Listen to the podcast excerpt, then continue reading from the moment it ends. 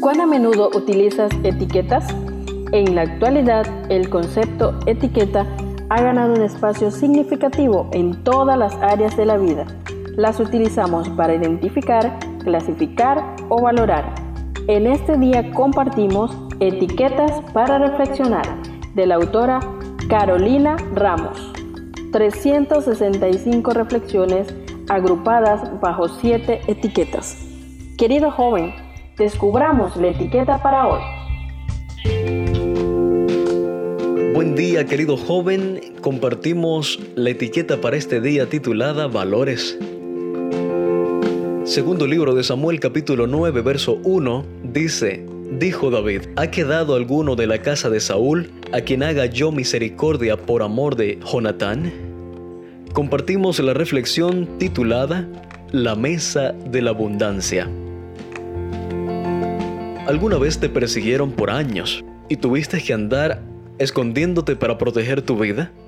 O quizás menos trágico, ¿alguna vez tuviste un enemigo constante que te hiciera la vida imposible?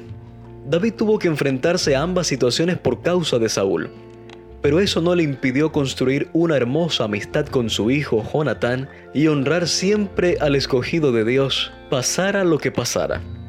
Su fidelidad al primer trono de Israel se vio hasta el fin. Y una vez que Saúl y Jonatán murieron en la batalla contra los filisteos, David no olvidó su amor por su mejor amigo. Ahora que su reinado se había sentado, buscó la forma de hacer honor al pacto que había hecho con Jonatán de que cuando tuviese descanso de sus enemigos, manifestaría bondad hacia la casa de Saúl. Qué actitud increíble de perdón, lealtad y amor incondicional podía aprovechar esta situación para vengarse, pero cumplió su promesa y averiguó si quedaba algún descendiente. Mefiboset, hijo de Jonatán, era lisiado. Había quedado así por una caída que sufrió en manos de su nodriza cuando intentaban escapar de la derrota de los filisteos. Al enterarse de su existencia, David lo mandó a traer. Patriarcas y Profetas en la página 771 nos dice, los informes propalados por los enemigos de David habían creado en Mefiboset fuertes prejuicios contra él y lo consideraba usurpador. Pero la recepción generosa y cortés del monarca y sus bondades continuas ganaron el corazón del joven. Se hizo muy amigo de David y como su padre Jonatán, se convenció de que tenía los mismos intereses que el rey escogido por Dios.